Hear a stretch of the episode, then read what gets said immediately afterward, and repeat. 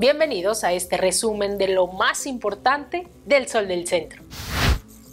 En lo que hasta el momento es el peor día en Aguascalientes de la pandemia de COVID-19, la autoridad reporta 10 decesos reconocidos en el transcurso de las últimas 24 horas para elevar la trágica cifra a 413 pacientes que han perdido la batalla contra la enfermedad.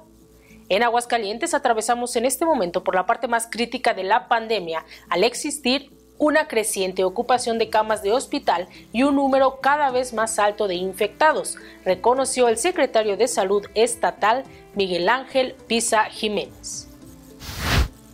La UA no renovó contrato a cerca de la mitad de los maestros que impartían clase por asignatura, lo cual significa que un aproximado de 200 docentes no impartirán cátedra en el semestre que inició el año pasado. En consecuencia, no obtendrán ingresos por las actividades académicas que venían desempeñando. Aguascalientes ha destacado a lo largo del tiempo como un estado competitivo debido a factores como su ubicación, el clima de paz laboral y social y su seguridad.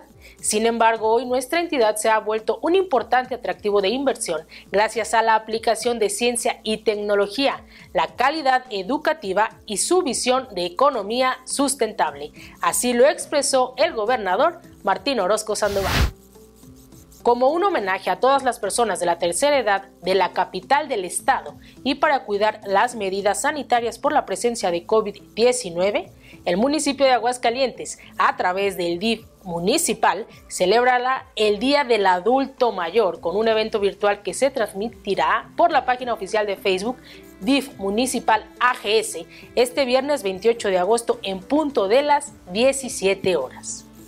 En información policiaca, Aparatosa muerte encontró un joven motociclista tras ser atropellado por el conductor de un tráiler, quien tras el impacto se dio a la fuga. Sin embargo, fue detectado en circulación instantes después a la altura del Parque Industrial de San Francisco de los Romo, donde finalmente fue detenido. Les informamos que desde ya hace unos días en nuestra edición impresa podrán encontrar información deportiva y cultural. Y en los deportes, el equipo de Panteras de Aguascalientes ya cuenta con un cuadro completo para el inicio de la temporada 2020 de la Liga Nacional de Baloncesto Profesional y desde la presente semana ya se encuentra trabajando en una buena pretemporada para iniciar de la mejor forma posible. Síganos en nuestras redes sociales y para conocer el detalle de esta y mucha más información, no olviden adquirir las ediciones impresa y digital del Sol del Centro.